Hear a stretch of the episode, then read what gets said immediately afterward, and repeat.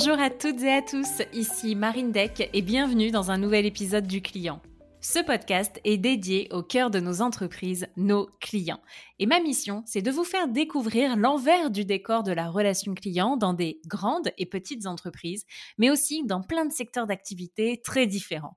L'objectif pour vous, c'est d'identifier au travers de ces épisodes des astuces, des idées, des réponses à vos enjeux du moment afin d'améliorer votre relation client. Pour celles et ceux qui ne me connaissent pas encore, je suis Marine Deck, entrepreneur. Depuis deux ans, j'anime ce podcast, ce qui m'a amené à devenir conférencière, mais aussi à créer la boîte à outils du client qui la première plateforme pédagogique dédiée à l'expérience client.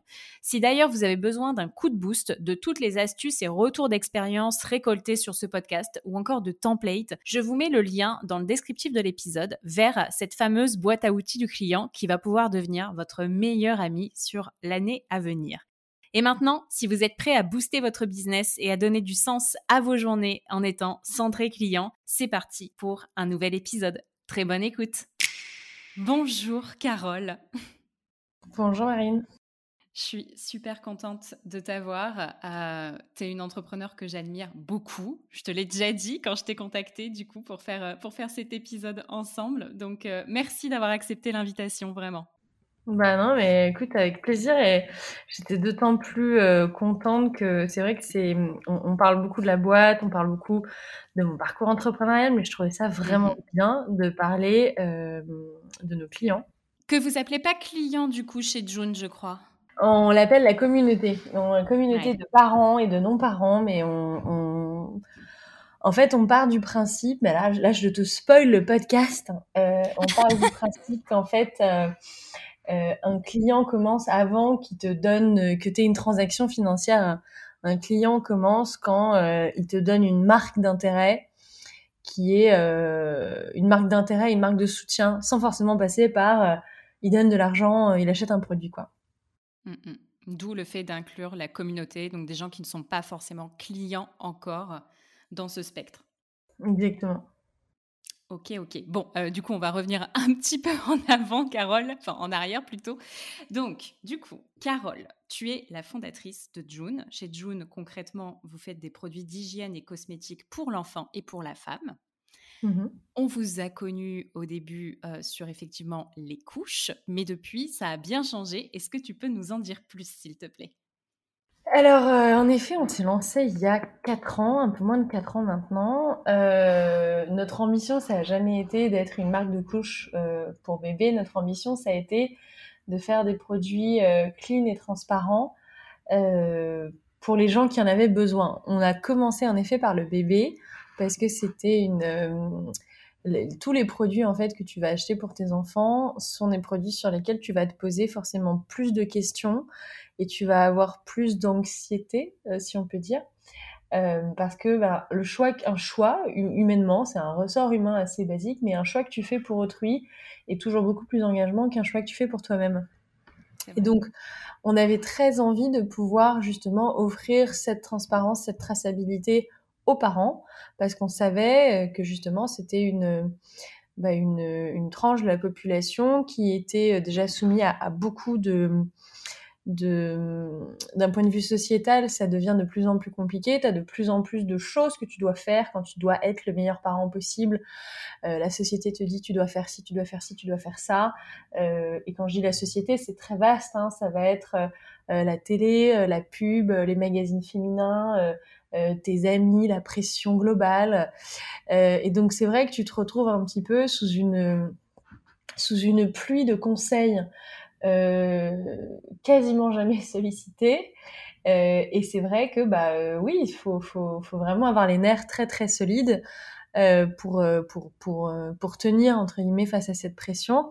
D'autant plus quand tu arrives sur un secteur qui est celui de la parentalité, de la maternité, que, que tu connais pratiquement pas parce que on vit maintenant dans, dans des, des, organes de vie qui sont hyper modernes, on vit souvent loin de nos familles où on a grandi. Euh, euh, on n'est plus du tout dans une dynamique euh, où les parents, les grands-parents, les cousins se voient toutes les semaines ou vivent un, un, rayon de moins de 5 km et où tu as finalement ben, un, flux d'enfants de, tous âges et qui font que bah oui moi ma mère quand elle a eu son premier enfant elle savait très bien elle savait très bien à quoi ressemblait un nourrisson. Elle en avait déjà gardé occupé parce que ma mère, elle a, je crois, une quinzaine de cousines. Euh, alors que c'est vrai que moi, là, je, vais avoir mon premier enfant et euh, j'ai plein de questions. Il y a plein de trucs que je sais pas faire, que j'ai jamais vu faire.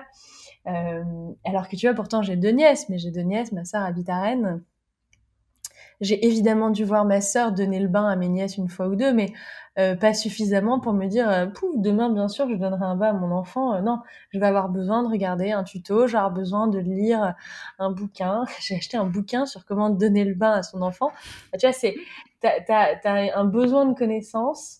Donc on s'est dit bah il faut il faut donner de la connaissance sur le produit casser un petit peu le mur entre le produit manufacturé et le client parce que finalement ce qui fait un petit peu cette, cette angoisse et cette incompréhension du produit, bah, c'est aussi parce que on, fait du marketing plus que de l'information et nous on voulait faire bah, beaucoup d'informations.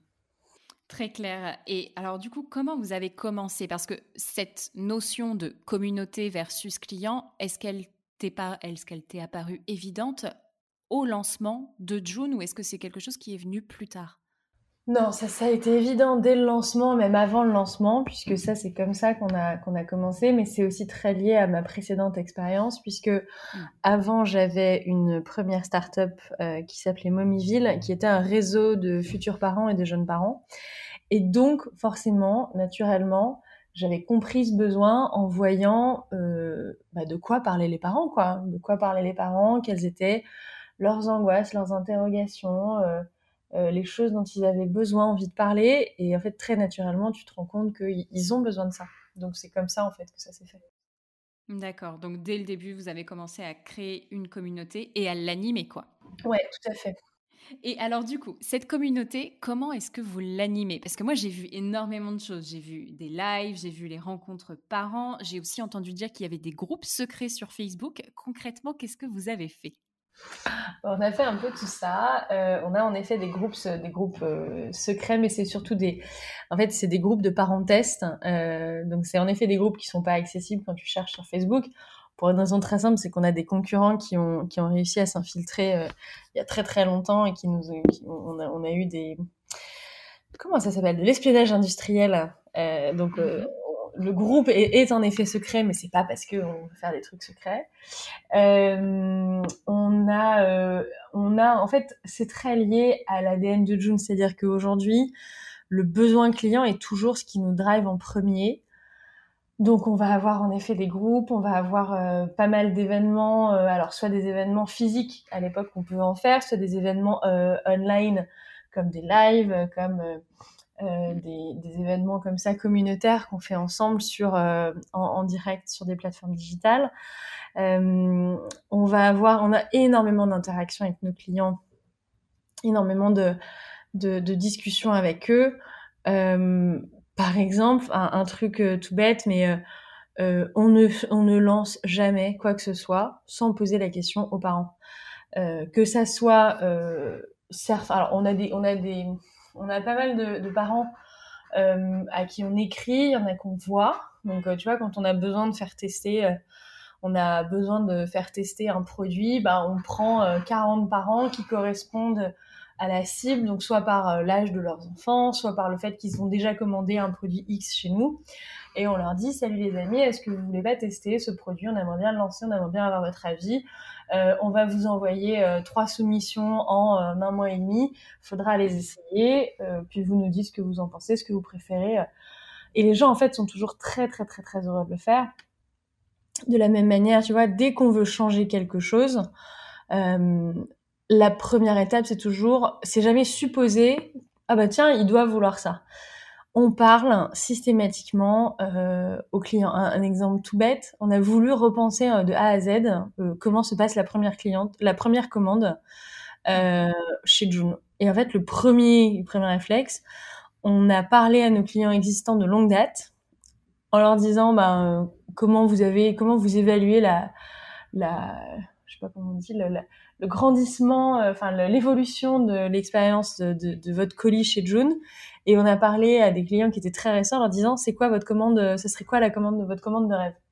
Tu prends les deux résultats, et bah tu sais ce que tu sais en fait ce que les gens attendent et tu sais pas ce que les gens attendent parce que tu, tu as décidé qu'ils attendaient ça. Non, tu sais ce que les gens attendent parce qu'en fait tu leur poses la question puis ils te parlent quoi.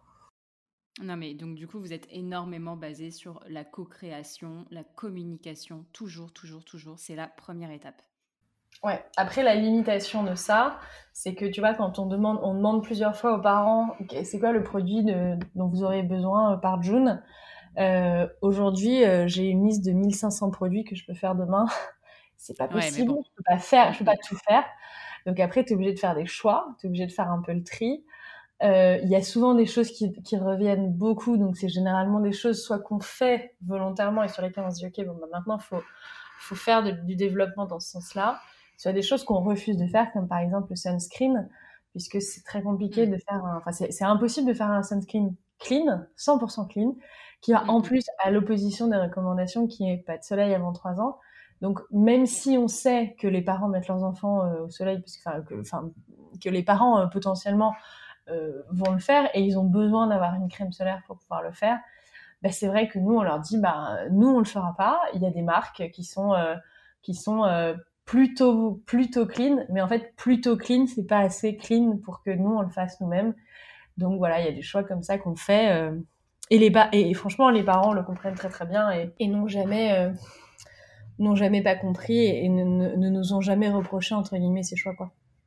Ouais, bah, en fait, ce qui compte, c'est de leur expliquer. Donc à chaque fois, vous leur expliquez pourquoi vous faites pas. Exactement. Ok, très clair.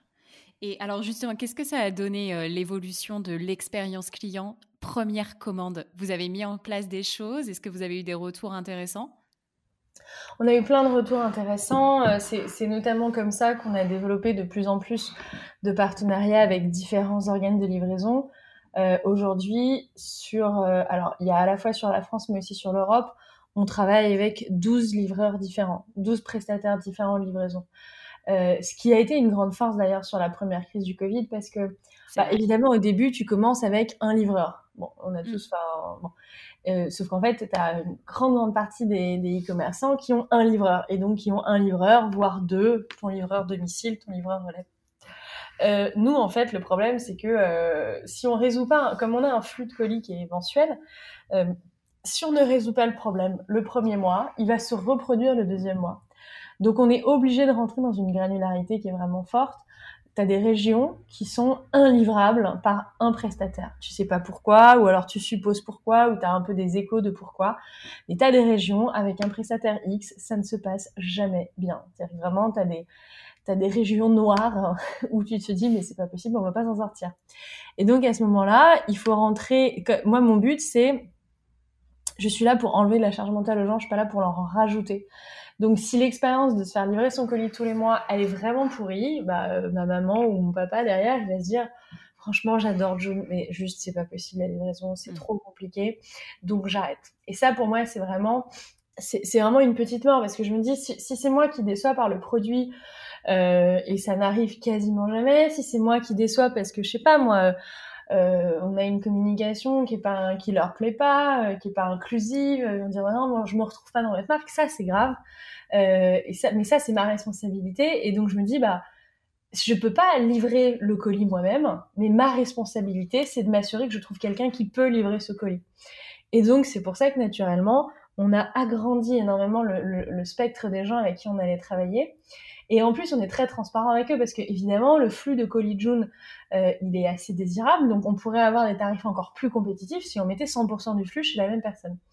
Mais sauf que ça, ça marche pas parce que 100% du flux chez la même personne, certes, on paierait moins cher, mais le problème, c'est que derrière, l'expérience ne serait pas la bonne. Donc, au final, bah, on divise pour pouvoir, euh, c'est pas diviser pour mieux régner, c'est diviser pour pouvoir régner, quoi. C'est-à-dire que sans la division euh, de tout euh, notre flux en fonction des différents prestataires, on n'aurait pas la capacité euh, à livrer de cette manière-là et à conserver les clients aussi longtemps. Donc voilà, donc des, exemples comme ça. C'est vrai que pendant le, premier confinement, ce que je te disais, ça nous a beaucoup aidé parce que bah, là où tu as des très très très grands e-commerçants qui, en ayant un seul prestataire de livraison, mettaient trois semaines, un mois à livrer, moi, je peux pas me permettre de livrer, euh, de livrer, euh, de livrer des parents euh, avec un mois de retard. C'est pas possible parce que ton enfant, il s'en fout qu'il ait le, qu'il y ait le Covid ou qu'il ait pas le Covid. Le confinement, pas de confinement. S'il a pas de couche, il a pas de couche. D'autant plus qu'au premier confinement, il y avait une ruée sur les couches dans les supermarchés, et donc on, s'était retrouvé en rupture de, en rupture de, enfin nous non, mais il y avait pas mal de supermarchés qui étaient en rupture.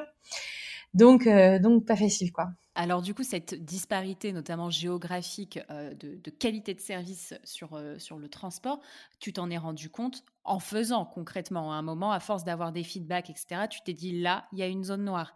Et donc, ah mais dès le départ, dès le départ, c'était assez euh, quand on était quand on avait nos, 200, nos 300, nos 400 premiers clients, tu vois le chiffre monter, puis tu, tu vois que, je, je, je c'est pas un secret, la région d'Annecy, toutes nos clientes d'Annecy, elles avaient nos numéros de téléphone perso, euh, on, les, on connaissait leurs prénoms, euh, et derrière, on savait que le but du jeu, c'était voilà, on, savait que premier mois, deuxième mois, troisième mois, elles avaient un problème.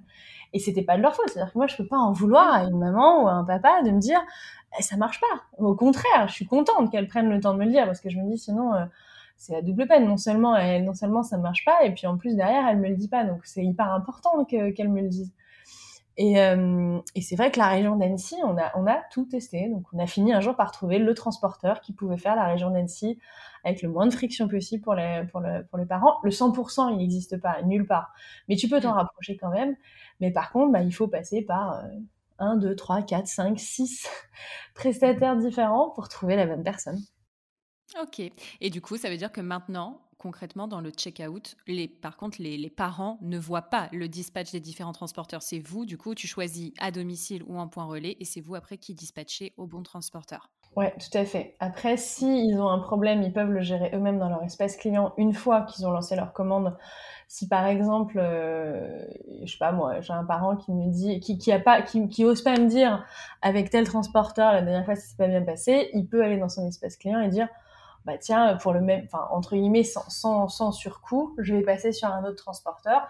Après, s'il passe en chronopost express, il y a un petit, il y a un petit supplément.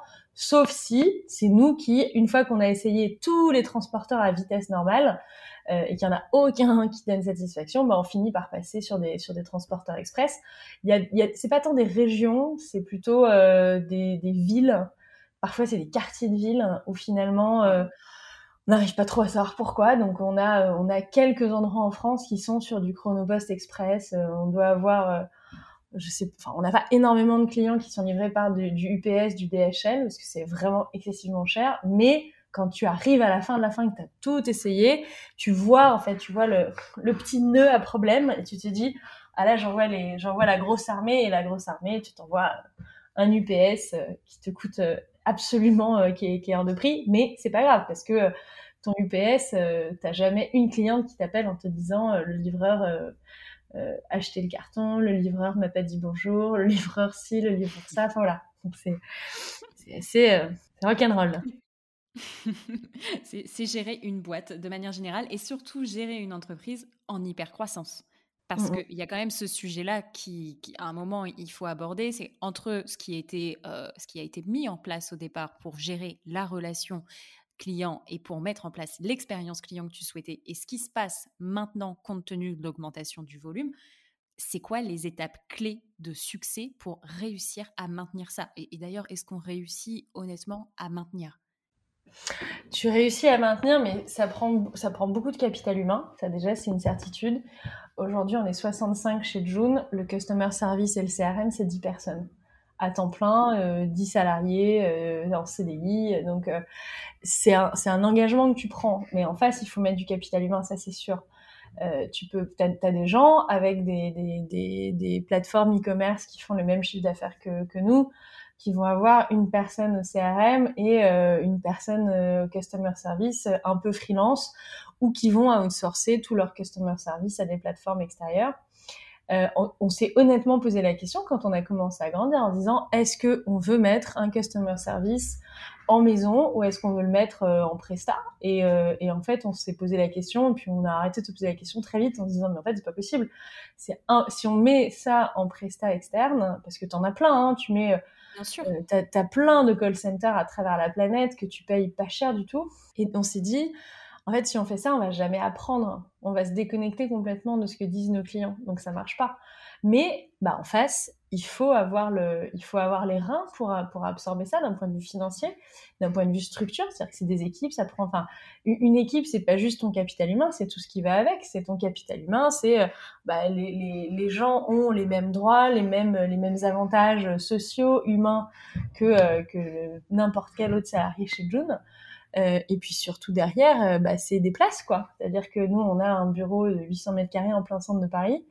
Euh, si tu outsources toute ta relation client, bah oui, tu gagnes, tu gagnes du mètre carré. Donc tu gagnes pas que le salaire de gens, tu gagnes tout ce qui va avec. Mais moi, je réfléchis pas comme ça. Moi, je réfléchis, bah, en fait, c'est ce dont on a besoin pour comprendre le client, savoir ce qu'il veut, et pour maintenir justement ce niveau d'excellence opérationnelle et ce niveau d'uniformité. Parce que c'est ça, en fait, la clé. C'est-à-dire que si, si toi, tu, si, si tu fais le, si tu le fais par l'exemple, derrière, naturellement, ça, se concrétise vraiment de manière physique pour le client. Donc, bah ouais, il faut, faut, investir dans ces sujets-là. C'est des sujets qui sont hyper, hyper importants. Et alors, du coup, au-delà du capital humain, qu'est-ce que vous avez mis en place en termes d'outils? Alors en termes d'outils, on a pas mal de choses. Euh, on a euh, donc on a déjà un outil qui nous permet de faire gérer un petit peu l'intégralité de notre ticketing, qui nous permet de connecter toutes nos plateformes ensemble, qui s'appelle Gorgias. Donc qui fait à la fois les mails, euh, tu peux aussi traiter les textos, tu peux traiter les calls, tu peux connecter tes plateformes de réseaux sociaux. Il y a, il y a vraiment plein plein de ah choses intéressantes qui se plugin sur ce, sur ce, sur ce logiciel. Mais parce que euh, les gens vous envoient des SMS. Mais les gens nous envoient tout. Hein. Les gens, ils nous écrivent. Mais c'est la force du truc. Nous, on leur a dit depuis le premier jour, c'est Instagram, Twitter, euh, Facebook, euh, WhatsApp, le texto, l'appel. Franchement, le client qui, ne, qui, qui nous dit j'ai pas réussi à vous joindre, on sait, on sait, et Dieu sait que de temps en temps, on a des clients de mauvaise foi, on sait que c'est pas possible. Parce que mm. c'est honnêtement, après, est-ce qu'on répond dans la seconde à tout le monde? Non, parce que bah, tu vois, on est quand même 10, mais euh, à 10, il y a quand même, euh, il y a quand même énormément de clients, donc c'est sûr. Puis en plus, ils ont l'habitude de nous contacter et de nous parler. Un exemple tout bête, tu as un problème avec ta livraison dans une, dans, un, chez un e-commerçant normal, tu vas pas aller appeler ton e-commerçant en disant bah, j'ai un problème avec ma livraison, je sais pas où est mon colis tu vas aller chercher le numéro de ton colis, tu vas rechercher ton mail, tu vas cliquer dessus, et puis après tu vas appeler euh, Chronopost, La Poste, X ou un tel, tu te dis bah, je sais pas où il est mon colis, j'arrive pas à le trouver. ça m'est arrivé pas plus tard que l'autre jour, j'avais commandé un, un, truc pour mon bébé sur Vinted. Euh, quand je, cherche un numéro sur Vinted pour appeler, on me dit euh, euh non non mais en fait euh, on pas envie que tu nous appelles, de toute façon on pourra pas régler le problème. Donc j'appelle Chronopost et puis une fois que je, crois que c'était un relais chrono et Chronopost, il faut les appeler une fois, deux fois, trois fois, quatre fois, puis il se passe rien, quoi. Alors que chez mm. June, tu as une cliente qui dit un jour, j'arrive pas à trouver mon colis, je sais pas où il est. La réponse qu'on lui fait, c'est OK, t'inquiète, on gère. On t'appelle quand on l'a trouvé. Et la charge mentale, tout de suite, elle passe chez nous. Et on lui dit maintenant, tu raccroches ton téléphone, refais ta life, et nous, on va s'en occuper. Et nous, à ce moment-là, on appelle Chrono et, on s'est beaucoup engueulé, euh, pas avec Chronopost, parce qu'on on aime, on, aime tous nos transporteurs, donc ça, il n'y a, a, pas de, débat. Mais c'est vrai qu'on s'est beaucoup engueulé au début avec certains qui disaient, mais en fait, pourquoi vous nous appelez quoi? Arrêtez de nous appeler, euh, laissez les gens nous appeler. Euh. Je dis, non, non, non, justement, nous, on va vous appeler parce que nous, on a, besoin de savoir. Et il y a des moments où, justement, tu comprends pourquoi... Euh, bah, c'est plus simple en fait quand les clients appellent, parce que quand les clients appellent, ils vont pas faire un feedback euh, en disant euh, j'ai eu tel transporteur et tel transporteur, ça s'est pas bien passé. Ça, ça, c'est rari, enfin, rarissime si t'as pas ce lien.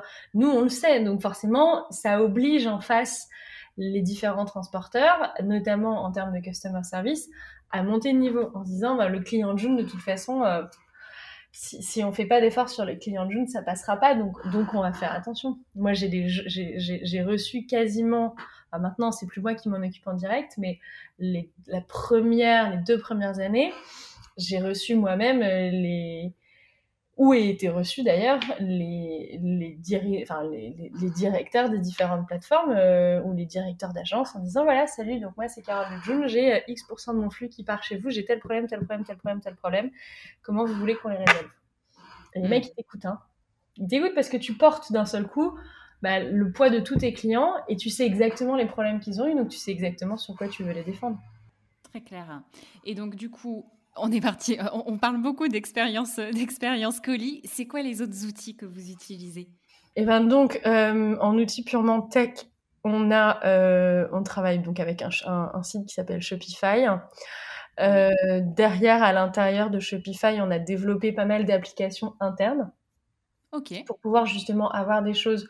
Il y a plein d'applications qu'on a prises sur le shop Shopify et puis il y a des applications qu'on a mhm. développées en accord évidemment avec Shopify pour pouvoir euh, optimiser au mieux l'expérience qu'on propose à nos clients. Donc ça, c'était un, c'était un truc qui était assez important pour nous. Euh, on a notamment euh, développé avec une marque qui s'appelle Reverse.io un outil qui permet de, d'automatiser les retours. Donc ça, c'est pareil, c'est un outil qui est vraiment chouette. Euh, qu'est-ce que j'ai d'autre comme outils bah Après, on a tous les outils, les canaux un petit peu traditionnels pour tout ce qui va être emailing, communication client. Donc, on est passé par différents prestats. Là, ça fait deux ans et demi qu'on est sur Clavio. On en est très content. De quoi tu es le plus fier en termes d'expérience client chez June? Je suis le plus fier, ça, ça, ça, ça va reboucler avec la question que tu m'as posée tout à l'heure.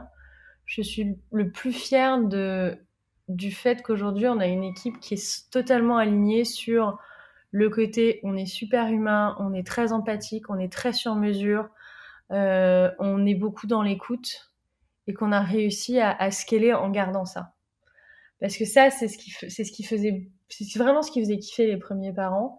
Et on aurait perdu ça, je pense que ça aurait été, ça aurait été à la fois dommage pour le business, mais ça aurait été dommage d'un point de vue humain. De se dire, en fait, on n'arrive pas à scaler cette bienveillance-là et, euh, et ces valeurs positives-là. Et je suis hyper fière qu'on ait réussi à le faire. Ça passe aussi par le recrutement des bonnes personnes. On a honnêtement des agents en customer service chez June qui sont incroyables euh, et qui sont, euh, qui sont vraiment les, ouais, qui sont les défenseurs de cet esprit-là, quoi. Qui tous les jours, euh, tous les jours repartent la fleur, euh, la fleur au collier en disant, bah, aujourd'hui, je vais résoudre les problèmes de plein de gens. Euh, ils aiment ça, ils le font avec plaisir euh, et, je, suis hyper fière d'eux, je suis hyper fière du travail qu'ils font et, euh, et voilà. Et, je les adore parce qu'ils en plus, ils ont, ils ont, ils ont tellement d'infos sur la boîte que le, que le reste de la boîte des fois n'a pas. c'est les premiers à identifier. ah tiens sur tel produit je crois qu'il y a un petit problème ah tiens sur tel truc il y a un petit ah tiens dans telle région il y a un truc qui est en train de se passer et ils ont une ils ont un apport qui est incroyable. Et je, pense que c'est d'autant plus important que il y a beaucoup de customer service qui sont outsourcés, ou il y a beaucoup de customer service qui sont un peu, bon, bah, en gros, c'est des gens à qui on écrit, euh, ils rentrent dans un fichier, ils regardent un truc. En fait, non, chez June, le customer service, c'est pas ça. Et, euh, et, je suis vraiment hyper fière d'eux et je suis hyper fière de, de, de ce qu'on fait au quotidien, l'accompagnement, euh, euh le fait de toujours être dans une recherche de solutions, si jamais on arrive à un stade où on est obligé de dire non, de toujours pouvoir expliquer pourquoi, de répondre, euh, de répondre à tout, à toutes les choses. C'est-à-dire, tu vois, on, on, fait jamais des réponses de politiciens. On a, on a eu des messages, mais, mais juste géniaux. On a dû mettre à jour des conditions générales de vente il y a, je sais pas, six mois. On a écrit le message. Et en fait, on a des gens qui ont répondu à ce message, mais qui ont répondu pour nous dire franchement, juste, on ne sait pas comment vous faites. Euh, même quand vous nous parlez des conditions générales de vente, qui est genre le mail dont tout le monde se fout, euh, et qu'en plus tout le monde a reçu quasiment en même temps, mais c'était un truc qui était lié à une directive européenne. Dit mais même quand vous nous écrivez pour nous parler de ça, on a envie de le lire quoi parce que euh, il se trouve que le, ma, ma, ma, head of CRM, qui est une, une incroyable, qui est avec moi depuis presque trois ans, euh, elle avait intitulé le mail "On ne change pas", enfin presque. Et donc derrière, elle avait mis euh, bon alors en fait on, on change pas grand chose, juste on est obligé d'adapter nos conditions générales de vente. Pourquoi? Elle t'explique, euh, tu vois, ben voilà voilà ce qui manquait dans celle qu'on avait avant et voilà ce qu'on a été obligé de rajouter elle t'explique, elle te dit, si vous voulez vraiment voir à quoi la, gueule que ça, allez voir l'article 42-33 en cliquant ici. Euh, et voilà, elle te dit, et si vous avez besoin qu'on s'en parle, vous m'appelez. Euh, si c'est OK pour vous, vous cliquez là euh, pour accepter les nouvelles conditions générales de vente. Et à la fin, elle avait mis la vidéo de la chanson de Céline Dion, On ne change pas. Hmm. Donc les gens, ils étaient en transe. Les gens, ils disaient, mais, mais déjà, on leur explique exactement ce qui se passe on leur dit bah voilà, voilà pourquoi, le pourquoi du comment plutôt que de leur faire un mail.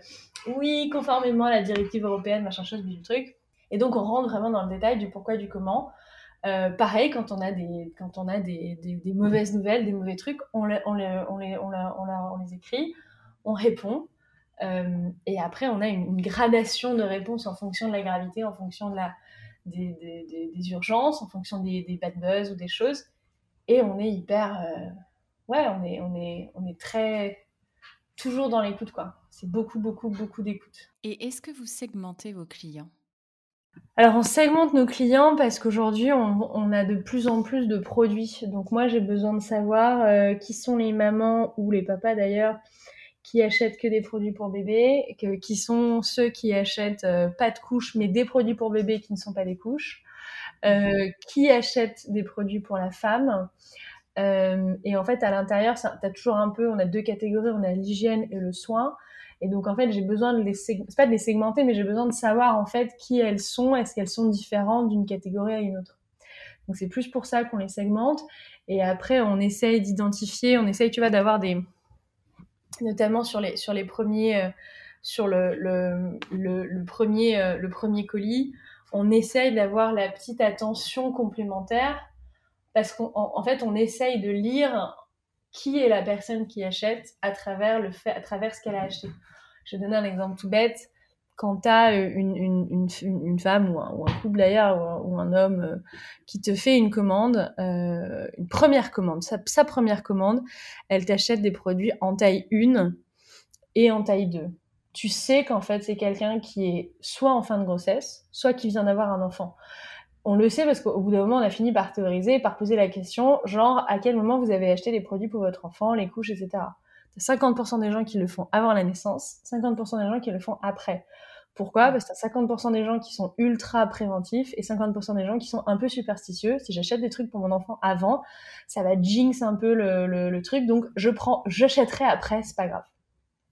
C'est très humain, c'est euh, il n'y a pas une solution qui est meilleure qu'une autre, mais qui correspond vraiment à deux typologies émotionnelles euh, différentes. Donc nous, ce qu'on fait quand on voit une commande comme ça passer, on sait que c'est quelqu'un qui est dans une, une, première expérience de parentalité. Donc on va lui envoyer un petit magazine qui explique des trucs sur la parentalité. On va lui envoyer euh, des échantillons pour les produits de soins en lui expliquant à quoi servent ces produits de soins et donc comment il va pouvoir s'en servir pour s'occuper de son bébé. Euh, on va lui envoyer ce qu'on appelle des cartes étapes. Donc en gros, euh, tu sais, quand tu as ton enfant qui grandit, quand il a un mois, deux mois, trois mois, quatre mois, c'est la photo que tu fais. Voilà, tu fais la photo avec ta petite carte étape. Donc on lui envoie des cartes étapes sans qu'il ait rien demandé.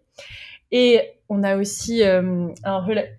Un relais, on a un média en interne qui s'appelle Journal. Et donc, on les invite à aller sur Journal en leur disant bah, sur le journal, tu vas retrouver toutes les semaines, tous les mois, du contenu spécialement pour toi, en lui donnant directement accès aux trois meilleurs articles spécifiquement pour les parents qui sont en fin de grossesse ou en début de, parentalité. Et ça, évidemment, bah, si euh, j'ai une cliente qui arrive, qui est euh, cliente pour la première fois chez moi, ou qui m'a déjà acheté, je sais pas, un coffret une fois il y a un an, et puis là elle revient avec euh, une couche culotte en taille 4, je me dis, ok, donc elle en taille 4, elle n'a pas besoin de la même chose. Donc je vais, je vais lui proposer autre chose, une autre forme d'accompagnement. Euh, et c'est pas toujours d'ailleurs du goodies, c'est-à-dire qu'on a des goodies euh, de temps en temps, mais mais euh, mais c'est pas accompagner quelqu'un, c'est pas forcément lui donner un truc gratuit. Euh, accompagner mm. quelqu'un, c'est réussir à comprendre qui est cette personne euh, à travers son acte d'achat. Et derrière, d'essayer bah, d'adapter ton offre et d'adapter ce que tu vas pouvoir lui proposer après. Ouais, non, mais c'est top. Donc, du coup, la première commande, le premier colis est hyper important et on essaie de détecter des signaux qui font qu'on va pouvoir personnaliser cette étape dans le cycle de vie client. Et ensuite, est-ce qu'il y a d'autres étapes, du coup, que vous vous êtes mises Qu'il y a d'autres rituels? Bah, Après, il y a tout l'enjeu de la fidélisation client, mais ben qui, qui, est particulier chez June parce que, en fait, comme on a un produit qui a une grosse récurrence, c'est vrai que la fidélisation, elle vient en premier lieu par le produit. C'est-à-dire que quand bien même je mettrais le meilleur programme de fidélité sur la planète Terre, euh, si le produit ne plaît pas, les gens ne reviennent pas. Donc déjà, la première chose, c'est euh, avoir un produit qui est le bon produit, parce que sinon, sans ça, ça ne tient pas. Euh, et après, le programme de fidélisation, c'est vraiment on voulait vraiment quelque chose qui était très différenciant et on voulait surtout pas, parce que déjà on, voit, on voit pas mal ça euh, dans pas mal de boîtes, mais dans l'enfance, mais pas que, où en gros tu as des espèces de notions de paliers, espèces de graal. tu atteins un, tel seuil, quelle que soit la manière dont tu l'atteins, tu auras droit à quelque chose. Euh, ça, moi je trouvais ça hyper dangereux. Et d'ailleurs, tu te rends compte que les, on a étudié pour pouvoir mettre ça en place avec May, euh, ma, head of CRM, on a étudié tous les programmes de loyalty euh, et de fidélisation à travers le monde. On a étudié euh, les compagnies aériennes avec toutes les façons différentes de faire des miles. C'est un très très bon, c'est un très bon sujet d'ailleurs. On a étudié comment les, les grandes marques de cosmétiques faisaient aux États-Unis ou ailleurs. On a, on a étudié sur plein de produits qui n'étaient pas notre produit. Et mhm. ce qui est très marrant, notamment par rapport au miles, c'est que tu te rends compte que il n'y a pas une compagnie aérienne qui fait le mileage, la, fidélisation, de la même manière. Clairement, il n'y en a pas une. Et que c'est pas, c'est pas la, c'est pas le, comment dire, c'est un bon indicateur de, bah, il n'y a pas une science unique, il n'y a pas une science exacte. Sinon, il y a quand même beaucoup de compagnies aériennes dans le monde, et en as quand même beaucoup qui sont très très grosses. Donc en gros, elles feraient toutes la même chose.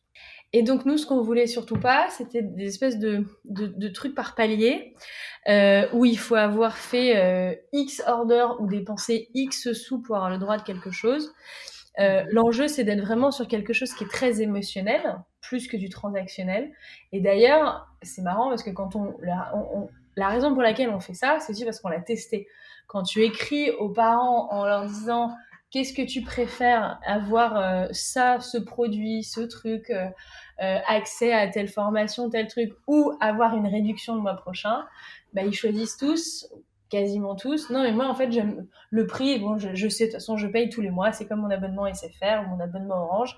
Donc ça, je je vais pas dire qu'ils s'en foutent parce qu'ils s'en foutent pas, bien sûr, mais dans leur tête, non, mais en fait, moi, si je peux avoir un truc en plus, je trouve ça cool. Donc on rentre un petit peu dans cette dynamique. Euh, après, ce qu'on aime bien faire, c'est euh, à la fois le côté bah, récompenser les gens euh, et surtout créer de l'engagement. Donc ce qu'on fait généralement, c'est parce qu'il n'y a rien. De... Moi, ça, ça m'est arrivé au tout début de June quand on avait voulu faire tester un produit qu'on venait de lancer, qu'on n'avait pas. Donc je m'étais dit bêtement, je vais prendre nos 100 premières clientes que je connaissais quasiment toutes. Et euh, on va leur mettre gratuitement dans leur prochaine commande pour, euh, tu vois, genre leur faire plaisir et leur offrir. Mais sauf qu'on avait fait ça sans leur mettre un mail ou un petit mot en disant coucou, bah en fait, euh, ça fait, un, ça fait vous, êtes, vous êtes nos 100 premières clientes, on vous aime super fort. Voilà, tenez un produit, enfin un produit gratuit, le la nouveauté gratuitement.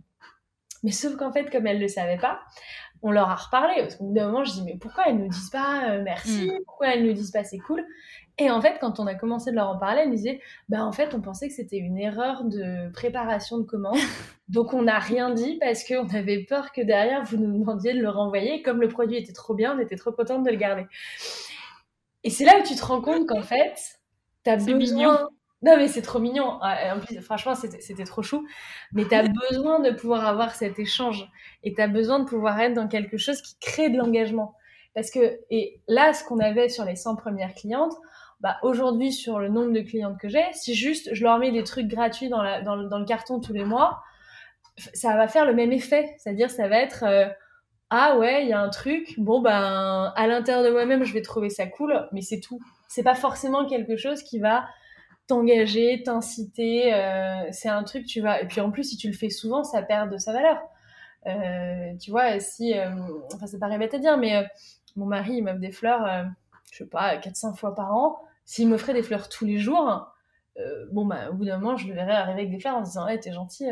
ah, ah aujourd'hui, t'as pris ça, virgule, point d'interrogation, point d'exclamation. Alors que non, à chaque fois qu'il m'a des fleurs, je suis trop contente parce que bah, il le fait pas jamais, il le fait pas tous les jours, il le fait avec juste la bonne euh, fréquence, on va dire. Et donc, c'est ça qui amène le, truc sympa. Donc nous, là, ce qu'on fait depuis un peu plus d'un an, c'est on fait des collabs avec des marques qu'on aime bien, très souvent avec des marques françaises. On a fait Papier Tigre, on a fait La Belle Mèche, on a fait Coucou Suzette. Et en fait, on co-crée ensemble un produit qui va être un produit qu'on va avoir uniquement pour, pour notre programme de fidélité et qu'on va offrir euh, à un certain nombre de parents en leur disant bah voilà les amis, comme on vous aime bien pour vous récompenser de votre fidélité, on aimerait bien vous offrir ça. Est-ce que ça vous dit? Et le parent a besoin de dire ah c'est super sympa, ok trop cool je prends. Puis des fois tu as des parents qui disent ah c'est trop sympa mais moi j'en ai pas besoin, je laisse ma place mais c'est trop gentil d'avoir pensé à moi. Et en fait, c'est une dynamique qui est déjà vachement saine parce que ça permet de faire découvrir des produits à des gens et qu'ils sont très contents. Ça reste des produits qui sont dans l'univers de la parentalité ou qui sont dans l'univers, un univers qui est assez proche. Papier Tigre, ils nous ont fait un agenda de June pour l'année 2021 qui est juste sublime. Donc forcément, euh, alors tu n'avais pas besoin d'être parent pour le coup pour l'avoir. On a plein de, de, nos clientes qui sont non parents qui l'ont eu. Euh, mais c'est vrai que c'était un produit qui était, qui était, qui était super cool. Là, euh, le mois dernier, pour le mois de mars, tu avais, euh, tu avais 15 sachets de, de, thé d'une marque française qui s'appelle Chic des Plantes et qui en gros c'était bah tiens on vous offre euh, on vous offre euh, ces sachets de ce thé il est fait en France il est traçable il est, et donc ça leur parle parce qu'ils disent ah c'est trop cool tiens je sais que comme ça a été fait par June et pour June je sais que c'est clean je sais que c'est traçable je sais que c'est transparent donc en fait naturellement ça se fait bien ça leur plaît. Euh, on a fait une collab l'autre jour avec une marque, euh, une marque de puériculture française qui s'appelle BBA, euh, mm. qui nous a dit ben, tenez, pour toutes, les, toutes les filles qui achètent un, collier de telle date à telle date, ils, nous ont, ils nous ont offert un, des, choses à, leur offrir en plus et on leur disait tiens, est-ce que ça vous intéresse d'avoir un petit cadeau de telle marque? Et quand, quand elles disent bah oui, c'est trop cool, hop, elles prennent. Mais c'est c'est toujours dans une démarche dans une démarche pardon collaborative et le but c'est faut que faut que ça perpétue l'engagement. C'est jamais un dû parce qu'en fait un dû ça a pas de valeur. Et c'est jamais euh, et c'est toujours quelque chose tu vois si elle nous disait ben ça j'ai trouvé ça trop bien mais ça j'ai trouvé ça trop pourri c'est important qu'elle puisse nous le dire. Donc c'est important que derrière on ait ce feedback et on ait ce lien parce que sinon après on peut pas savoir mais c'est hyper intéressant, euh, c'est hyper intéressant le fait de poser la question est-ce que tu veux le recevoir ou est-ce que tu ne souhaites pas le recevoir pour X ou Y raison Et c'est aussi hyper intéressant du coup comment vous arrivez à construire euh, cette, cette relation qui fait qu'elles elles se sentent, alors je vais pas dire légitimes, mais en tout cas elles ont, elles osent euh, vous écrire pour vous dire ouais ça par contre j'ai pas trouvé ça top, ça c'était bof, etc. Enfin c'est quand même une démarche hyper engageante je trouve de leur part, tu vois. Ouais, complètement. Et c'est hyper intéressant parce qu'en même temps, c'est de l'humain, c'est des relations humaines, c'est et c'est la base, c'est la base de, c'est la base de tout. Et l'autre jour, je discutais avec euh, avec une DNVB et qui me dit oui, nous, les DNVB, notre élément de différenciation, c'est l'expérience client. T'en penses quoi, toi, Carole, de ça? C'est pas du tout que l'expérience client. Déjà parce que si c'était que l'expérience client, c'est trop facile à répliquer. Euh, et donc au final, euh, une DNVB, enfin L'expérience client, déjà, il y en a plein qui sont pas aussi exceptionnels que ça en expérience client. Donc, il mhm. faut, faut, quand même aussi. Euh, moi, j'aime bien le j'aime bien euh, l'écosystème, mais euh, l'écosystème est très prompt à aller taper très fort sur les corporates en mode ils font tous des trucs pourris. C'est pas pas, pas vrai pour tout le monde, donc il faut quand même rendre à César ce que César a construit un peu avant nous. Il y a des gens qui font des super efforts, il y a des gens qui font beaucoup de choses pour essayer de se digitaliser.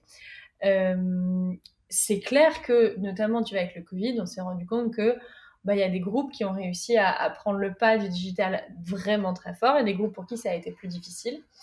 Euh, mais l'expérience client, c'est pas pas la seule chose qui fait la différence. Je pense qu'il fait la différence, c'est la façon dont tu envisages ton produit, ta communauté, plus que ton expérience en tant que client faut être honnête, tu as quand même énormément de, de, startups.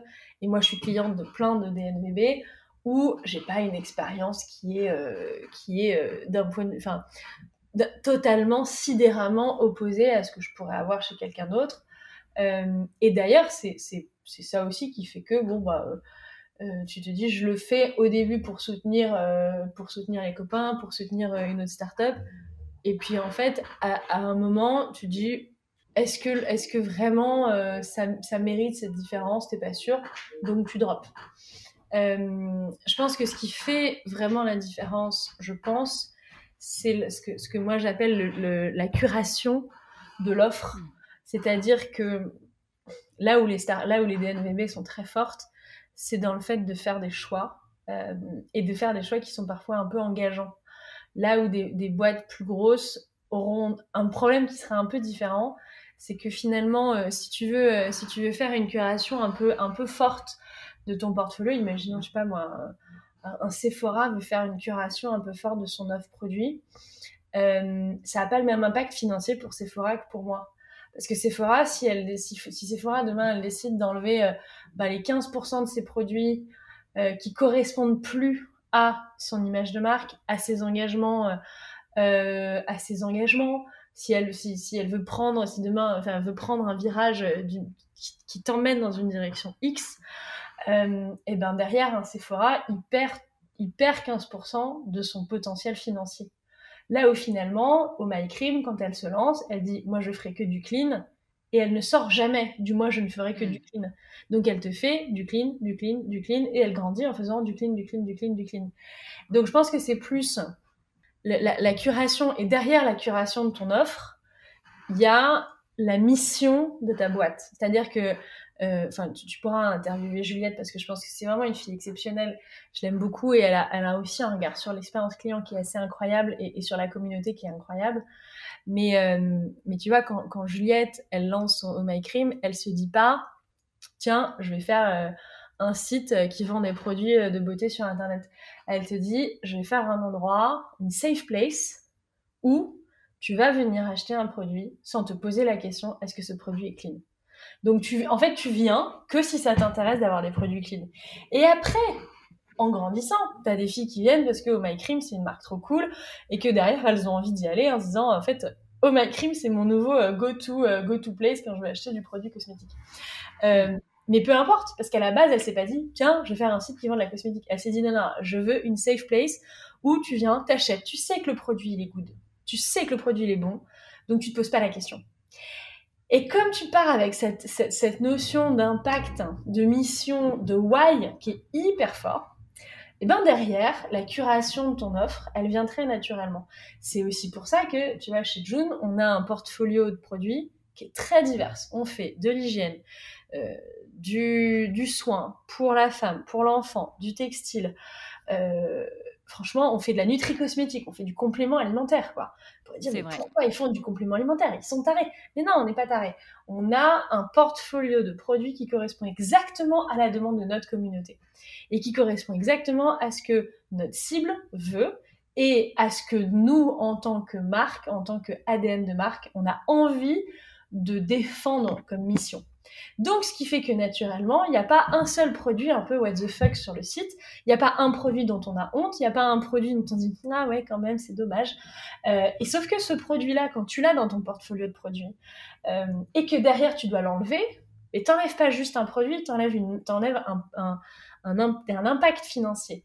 Et forcément, bah, quand tu es une startup, t'as pas les moyens d'avoir, euh, comment dire, t'as pas les moyens de t'enlever un produit euh, qui t'amène beaucoup d'argent. Donc en fait, tu ne lances pas des produits dont tu sais par essence que c'est des produits qui sont pas là pour ça. C'est après c'est un c'est un choix à faire. C'est un choix à faire de se dire moi je veux lancer que euh, que des très mais des très bons produits mais c'est aussi ça qui fait la, différence tu vois moi je suis très copine avec le patron de la Belle Vie qui a eu un, impact incroyable depuis un an et demi qui a, qui a damé le pion à je ne sais combien de de, de, grands sur la livraison. Ils font, je crois qu'ils font plus de livraison de Carrefour en Ile-de-France. Pour une raison très simple. Sur le papier, il te dit, moi, je vends des œufs, Carrefour, il vend des œufs. Mais en fait, c'est pas ça, c'est pas pour ça que tu vas chez la, chez la. Tu vas chez la Belle Vie parce que ton expérience, ça te prend une minute trente de faire ta, de faire ta, de faire ta commande. Ton livreur, c'est ton livreur, tu vois, euh, il vient, il te dépose ton colis, euh, tout va bien. Mais c'est pas pour ça que tu viens. Tu viens parce que bah, tu trouves à la fois tes produits euh, mass market comme tu trouverais euh, dans ton Carrefour, dans ton Auchan, dans ton Monoprix, et en même temps, bah, euh, quand tu as envie de te faire kiffer et t'as acheté un morceau de comté d'un meilleur ouvrier de France, bah, tu le trouves. Et donc en fait, en 3 mm. secondes 30, tu trouves tous les trucs un peu, un peu exceptionnels que tu as besoin de trouver. Donc pour moi, c'est pas tant l'expérience client, ça en fait partie, mais c'est surtout la curation de l'offre qui fait la grande différence. Parce que nous, on est capable et on n'a pas peur de faire ces choix-là parce qu'on n'est pas dans une recherche de la rentabilité sur tous les produits parce que justement, on n'est pas en train de se dire ce produit-là doit absolument me ramener un pourcentage du chiffre d'affaires. Très intéressant. Trop, trop bien. Euh, dis-moi, Carole, est-ce que vous calculez le NPS chez June? C'est quoi les, KPIs que vous mettez en termes de satisfaction client, euh, que vous mettez en place, tout simplement? Alors, on calcule notre NPS, euh, ça c'est une, une certitude. Là, le challenge qu'on a par rapport à notre NPS, en toute transparence, c'est que comme on commence à avoir des, des, On a lancé en fait notre gamme skincare il y a deux mois, et, ce qui, et le problème de notre gamme skincare, c'est que c'est vraiment c'est un produit qui est totalement or on, l'avait fait pour les serviettes hygiéniques on avait commencé à le faire en disant bah en fait quand tu achètes des serviettes hygiéniques t'es pas forcément euh, t'es pas forcément maman pour le complément alimentaire aussi, mais comme on l'a vraiment marketé comme le complément alimentaire pour après la naissance, c'est vrai qu'au début, on avait beaucoup de filles qui l'achetaient, qui étaient des, qui étaient des mamans. Euh, et en fait, il se trouve qu'avec le temps, c'est devenu un super produit euh, et qu'il y a plein de filles normalement qui l'ont acheté. Là, le sujet de la skincare, c'est que on est allé sur des sur des ciblages qui étaient euh, vachement plus larges, puisque notre but c'était de pouvoir dire, bah en fait, toute nana qui aujourd'hui, tu vois, se, aime bien euh, prendre soin d'elle, mais qui est pas forcément une ayatollah de la cosmétique, qui connaît pas forcément, euh, qui, est pas, qui est pas forcément, tu vois, la fille qui, qui, aime bien la cosmétique, mais qui connaît pas, tu vois, c'est pas, c'est pas sa passion de la vie du quotidien, et c'est la grande majorité des nanas aujourd'hui en France quand même. Hein, euh, tout le monde n'est pas, tout le monde n'est pas scotché sur des tutos make-up ou des tutos beauté toute la journée. Euh, donc on a, là, on est rentré dans une phase qui est un peu, qui est un peu complexe où on doit diviser notre NPS entre le bébé et la femme. Et donc c'est pour ça que là aujourd'hui notre NPS, il est, il est un peu, euh, on, est, on est un peu en refonte de notre NPS. On le traque chez June, ça c'est, une certitude. Mais ce qui nous intéresse, c'est justement de pouvoir bien le séparer entre guillemets justement entre bah, les gammes bébés et les gammes non bébés, ce qui correspond un peu aux différents ciblages que, qu'on a fait. Et tu penses que vous allez observer une différence et t'attends quoi de ça et t'as un pressentiment là-dessus? Moi, je pense qu'on va observer une différence pour une raison qui est toute simple, c'est que euh, plus tu, comment dire, plus tu touch point avec les gens et plus tu prends le risque entre guillemets de les, pas, de les décevoir, mais qu'il y a un truc qui se passe mal. Ma maman euh, qui m'achète des produits pour son enfant, je lui parle tous les mois, je lui livre un colis tous les mois. Donc tous les mois, il y a un risque il y a un risque que j'ai une rupture sur la couleur qu'elle veut pour ses couches. Il y a un risque que euh, je tombe, alors en plus depuis un an et demi, je tombe sur euh, le... Ah, enfin, honnêtement, depuis qu'on a lancé le joute, on a un peu tout eu. On a eu les grèves, on a eu deux fois la neige, on a eu euh, les gilets jaunes, mais comme tous les e-commerçants, hein, mais je veux dire, c'est pas, il n'y a pas eu des années vraiment plates, quoi. Il y a toujours eu des années avec des trucs. Euh, donc, ce qui fait que, bah oui, 12 mois sur 12, tu peux pas faire 100% 12 mois sur 12. Alors que euh, bah, ma cliente qui m'a acheté un complément alimentaire il y a 6 mois et qui là m'a acheté une gelée démaquillante et une crème visage, je, elle, elle, a vécu deux fois avec moi. Et ben en deux fois avec moi, elle a, elle a moins eu le temps d'avoir eu, de tomber entre guillemets dans, une, dans, une, dans un dans un loop à problème. Ouais, c'est vrai, tu as raison. Donc je pense qu'à mon avis, le NPS femme sera, sera plus élevé. Euh, on, voit de toute façon la satisfaction produit, on la voit, on la, on la mesure ailleurs, euh, on la mesure ailleurs que euh, qu'avec le NPS, mais mais en tout cas, je pense que le NPS femme sera plus élevé pour quelque chose de très mathématique et très structurel. C'est très juste plus tu t'exposes et forcément plus tu es exposé quoi. Ok, et du coup, vous, tu, parles d'autres indicateurs, d'autres façons de calculer, etc. Qu'est-ce que vous avez mis en place si tu peux m'en dire plus? Eh ben, nous déjà, à chaque fois qu'on lance un nouveau produit, on fait euh, à la suite du lancement, on fait systématiquement tourner des sondages pour avoir du retour très très très précis sur ce produit. En gros, quand tu lances un nouveau produit, tu vas faire toute cette phase de test en amont. Donc, tu vas avoir tes parents tests ou tes, ou tes, femmes tests, en l'occurrence pour la gamme skincare. Derrière, elles vont te faire des premiers retours sur les premières formules qui sont pas les formules validées. Ensuite, elles te font des retours sur le produit fini avant qu'il parte en prod. Et donc après, il faut s'exposer aux gens qui te connaissent pas et qui eux ont pas entre guillemets parce que quand tu demandes à quelqu'un qui t'aime, est-ce que vraiment tu aimes ce produit Il a toujours un petit biais positif. Toujours, c'est mm. normal. Tu demandes à tes amis euh, un feedback honnête sur, euh, je sais pas moi, ton métier, euh, ton compagnon ou ta compagne, etc. Bah, par défaut, ils vont se dire, j'ai pas envie de lui faire de la peine, donc je vais, je vais lui dire un peu la vérité, mais je vais quand même lui dire la vérité que, il ou elle est prêt à entendre. Alors que quand tu poses la question à des gens qui ont acheté ton produit, tu vois là, notre produit, il est, il est en vente au drugstore parisien. Bon là, en ce moment, il est fermé, mais on commence à avoir des produits, je crois, dans plus d'une centaine de pharmacies en France bon bah t'as des gens, ils passent devant, ils disent ah le packaging est joli, ah tiens ça c'est joli, hop ils le prennent, ils le ramènent chez eux. Ils n'ont pas du tout le même biais cognitif positif pour toi, ils te connaissent pas trop. Donc une partie du job c'est de pouvoir se dire dès que la première euh, le, produit est parti, on rentre dans une dynamique de ok bah les 500 premières personnes, on se pose, on veut savoir vous en avez pensé quoi? Qu'est-ce qui vous plaît Qu'est-ce qui vous plaît pas? Qu'est-ce que est-ce que vous allez le racheter? Si vous allez le racheter, pourquoi? Si vous le rachetez pas, pourquoi? Et de tout de suite comprendre. Et c'est pas dans une démarche de on veut qu'il rachète quelque chose. C'est une démarche de je veux comprendre. Je veux comprendre, je veux savoir. J'ai besoin de cette connaissance, j'ai besoin de cette data. Donc c'est plutôt ça en fait qui nous nous permet de, pouvoir mesurer. Et après évidemment on a euh, je crois, c'est Trustpilot qui nous gère toutes nos, toutes nos reviews et tous les avis des différentes personnes sur nos produits. Hmm. Et justement, tu parles du drugstore parisien, des pharmacies, etc. Là, du coup, vous allez perdre la relation client sur ces clients qui vont aller acheter dans ces points de vente. Eh bien non, figure-toi, parce que euh, nous, ce qu'on vend notamment, c'est la traçabilité et la transparence. Et que le, pour pouvoir avoir la traçabilité et la transparence, elles sont obligées, enfin elles sont obligées, elles peuvent choisir de ne pas le faire, mais naturellement, elles scannent leurs produits. Et comme en plus on a une marque très présente sur les réseaux sociaux, il y a une interaction naturelle qui se fait. C'est pour ça que c'est important de se dire ton client, c'est pas que le client qui te donne euh, qui te donne des sous tous les mois. Ton client, c'est aussi quelqu'un qui euh, te met un cœur sur une photo. Euh, c'est aussi quelqu'un qui un jour répond à une story que tu mets sur Instagram. Parce qu'en fait, ce client, celui-là, peut-être que c'est juste un client qui passe pas par ton site et que c'est quelqu'un qui passe par ailleurs. Et donc c'est vrai que parfois on a des nanas qu'on connaît pas du tout qui postent des trucs en disant oh là là j'adore c'est formidable. Euh, et, euh, et, voilà de la même manière qu'on a des célébrités qui sont qui ont du June et qui des, fois en interview disent ah ouais moi j'ai des couches pour mon enfant c'est des June. On n'était même pas au courant. Donc ça, ça mm. fait partie un petit peu de la magie du truc quoi. De se dire euh, le lien il se fait quand tu as une marque a une grosse présence digitale le lien, tu le retrouves assez facilement, honnêtement. Ok. Très bien. Alors, c'est quoi vos projets à venir? On a parlé de segmenter l'UNPS, mais est-ce qu'il y a d'autres choses en termes d'expérience client qui vont venir chez June? Qu'est-ce que je pourrais te dire sur les choses qui vont augmenter? Bah, on essaye d'avoir.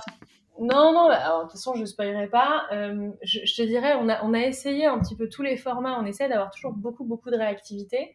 Là, comme on part à l'expansion, on va avoir besoin d'avoir de la réactivité sur plusieurs langues, dans plusieurs fuseaux horaires. Donc ça, ça va être un vrai challenge. Euh, donc ça, ça va être un enjeu. Après, réussir à uniformiser en grandissant, on l'a déjà fait une fois, donc je pense qu'on pourra le refaire sans problème. Euh, après, il va aussi y avoir cet enjeu de, bah, tu vois, moi, j'ai pas envie que ma cliente en Allemagne, elle reçoive quoi que ce soit avec, euh, avec des choses en français, parce qu'en fait, elle va, je vivrais ça, moi, à sa place comme une insulte. Donc moi, mon but, c'est de lui offrir le même niveau de soutien, d'amour et, euh, d'accompagnement que j'offre à ma cliente qui parle français. Donc ça, c'est un vrai enjeu euh, parce que là, on, est, déjà présent euh, en Angleterre, aux Pays-Bas. on fait plus de 10% de notre chiffre d'affaires en dehors de France. Et donc forcément, bah, plus tu vas faire une partie de ton chiffre d'affaires en dehors de France, plus tu te dois d'adapter ton discours. Et, et, encore une fois, moi, je viens pas que une ou deux fois par an euh, chez la cliente, je viens tous les mois. Donc, mm. si je lui écris une fois en français, si je sais pas, je suis une marque de fringues, je lui écris une fois en français, elle s'en fout. Si tous les mois je viens et que tous les mois je lui écris en français, ce qui passe une fois, la deuxième fois elle dira oh ils sont lourds, la troisième fois elle dira oh ils sont cons. Et ça je veux pas. Donc il y a un enjeu sur ça, sur l'expansion, comment tu réussis à, à très très bien segmenter, en fonction des langues, euh, et puis évidemment après en fonction du, sociétal, parce que bah, une expansion, c'est pas que la langue. On, est quand même sur des produits qui touchent à, principalement à la, à la femme, euh, à, la mère ou à l'enfant. c'est quand même des choses qui sont hyper intimes, qui sont très culturelles, qui d'un pays à un autre, d'une société à une autre, vont changer, vont être différentes. Donc c'est sûr que c'est différent. Mais ça va être, euh, ça va être hyper intéressant et très, euh, très challengeant. Top. Merci beaucoup, Carole. du coup, je vais finir par trois dernières petites questions puisqu'on arrive, on arrive à la fin de notre épisode. Quelle est ta meilleure expérience client, ton meilleur souvenir, best of the best? Hmm, C'est une bonne question. Que ce soit chez June ou ailleurs, d'ailleurs, ça peut être à titre perso. Bah, je t'avoue, chez June, je commence, je commande pas de produits dans ma propre boîte, donc je peux pas te le dire. Euh, meilleure expérience client, bah, je t'avoue, je t'ai parlé de la belle vie. J'ai vraiment toujours une expérience client incroyable avec la belle vie. J'ai un exemple tout bête, vraiment bête. C'est-à-dire qu'un soir, le livreur vient pour euh, livrer. Euh, j'étais dans mon bain, j'entends pas le, j'entends pas le buzzer. Je me dis bon, il y a mon mari qui part dans l'appart, il va ouvrir. Et en fait, il ouvre pas. Euh, parce qu'il, je sais pas, il devait être en col, il n'entend pas le truc. Et à ce moment-là, je me dis, mais mince, pourquoi ils n'ont pas livré la belle vie euh? Donc, j'envoie un texto à, sur l'appli. Et il me dit, mais si, si, euh, si, si, j'ai livré. Je dis, bah, comment ça, vous avez livré Il me dit, bah, regardez sur le pas de votre porte. Donc, je vais à ma porte, je n'ouvre pas ma porte, je regarde à travers l'œil, et je vois sur le pas de ma porte qu'il n'y a rien. Puis là, je lui dis, bah, j'ai non, j'ai rien. Et le livreur me dit, bougez pas, je reviens. Donc le livreur revient, et là le livreur me dit Madame, ouvrez votre porte. J'ouvre ma porte, et en fait, à gauche de la porte, il avait mis mes colis. Il avait mis ma Et là, je me dis, en fait, le gars, il, a, il, me dit, et c'était genre, je sais pas, peut-être un quart d'heure, 20 minutes après. Le gars, il me dit, bougez pas, je reviens. juste pour me dire, ma grande, fallait ouvrir ta porte, regarder. Je me suis sentie un peu con, mais j'ai trouvé que c'était juste incroyable comme expérience client, quoi. Ok. Et alors, quel est ton pire souvenir d'expérience client Oh là là, ça va pas leur faire plaisir parce qu'en plus ils sont sympas. Mon mari m'avait offert euh, pour Noël, je crois que c'était le premier Noël qu'on passait ensemble, on n'était pas du tout mariés à l'époque.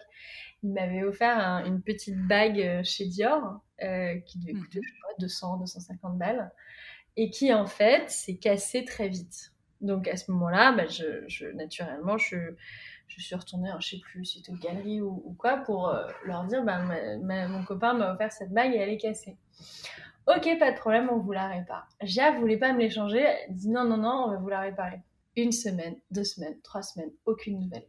Quand je finis par les appeler, les mecs me disent Ah, on n'a aucune idée de où est votre bague. Derrière, une semaine, deux semaines, toujours pas de nouvelles. Je les re-rappelle. Ah, bah écoutez, euh, votre bague, euh, votre bague, elle doit être perdue. Je dis, ben mince, euh, ben, donnez-moi-en une autre, puisque vous n'aviez pas voulu me donner une autre à l'époque. Ils me disent, ah ben non, c'est dommage parce que là, c'est la fin des soldes et donc on les a plus. Non, mais j'ai eu une copine qui a exactement eu la même chose avec Chanel. Elle m'a raconté ça il y a 15 jours.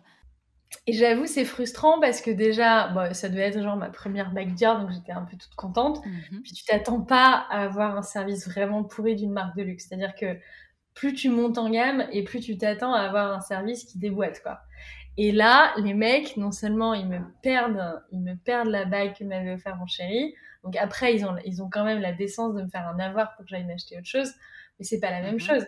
Et surtout, bah, alors là, mon mec, euh, il te dit plus jamais de la vie, je mets un pied dans cette boutique, euh, jamais de la vie. Et donc, tu vois, à l'intérieur de toi-même, tu te dis merde, à cause du customer service, plus jamais de ma vie, mon chéri m'offrira un, m'offrira un truc de chez Dior, qui est une marque, tu évidemment, c'est absolument pas là où je fais mes courses tous les jours. Mais tu vois, j'étais un peu, j'étais un peu triste parce que derrière, mon mari a dit plus jamais de la vie, je t'achèterai un truc de chez Dior, quoi. Et était là, je suis ah ben voilà, on a perdu sur tous les niveaux.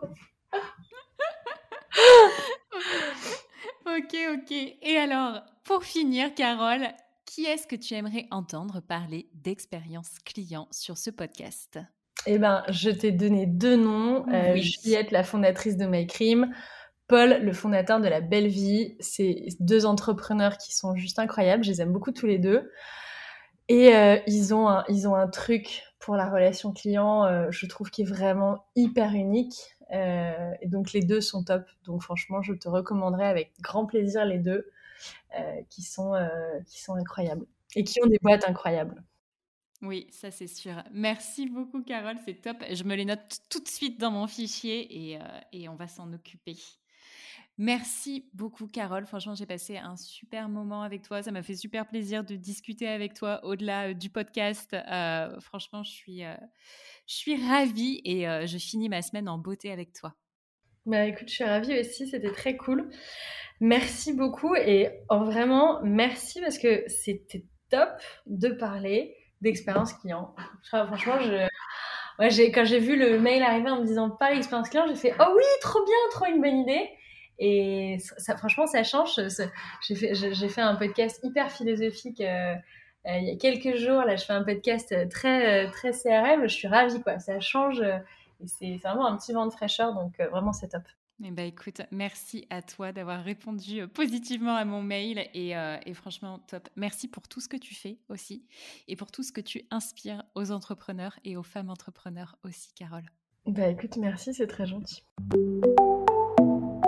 Et voilà les amis, merci d'avoir écouté l'épisode. Si il vous a plu et que vous avez quelques secondes, je vous propose de partager ce que vous avez retenu de l'épisode sur vos réseaux sociaux, mais vous avez aussi la possibilité de nous noter 5 étoiles sur Apple Podcast. Le fait de mettre ces 5 étoiles et un commentaire, ça va booster l'algorithme. Et pour finir, je vous rappelle que si la boîte à outils du client existe, c'est parce que c'est le produit dérivé du podcast et c'est ce qui nous sert à financer la création du podcast puisque vous l'avez probablement vu, le podcast n'est plus sponsorisé. Donc c'est la source de financement principale et c'est aussi bien évidemment un formidable outil à utiliser au quotidien. Je vous souhaite une très belle journée et je vous dis à très vite pour un nouvel épisode.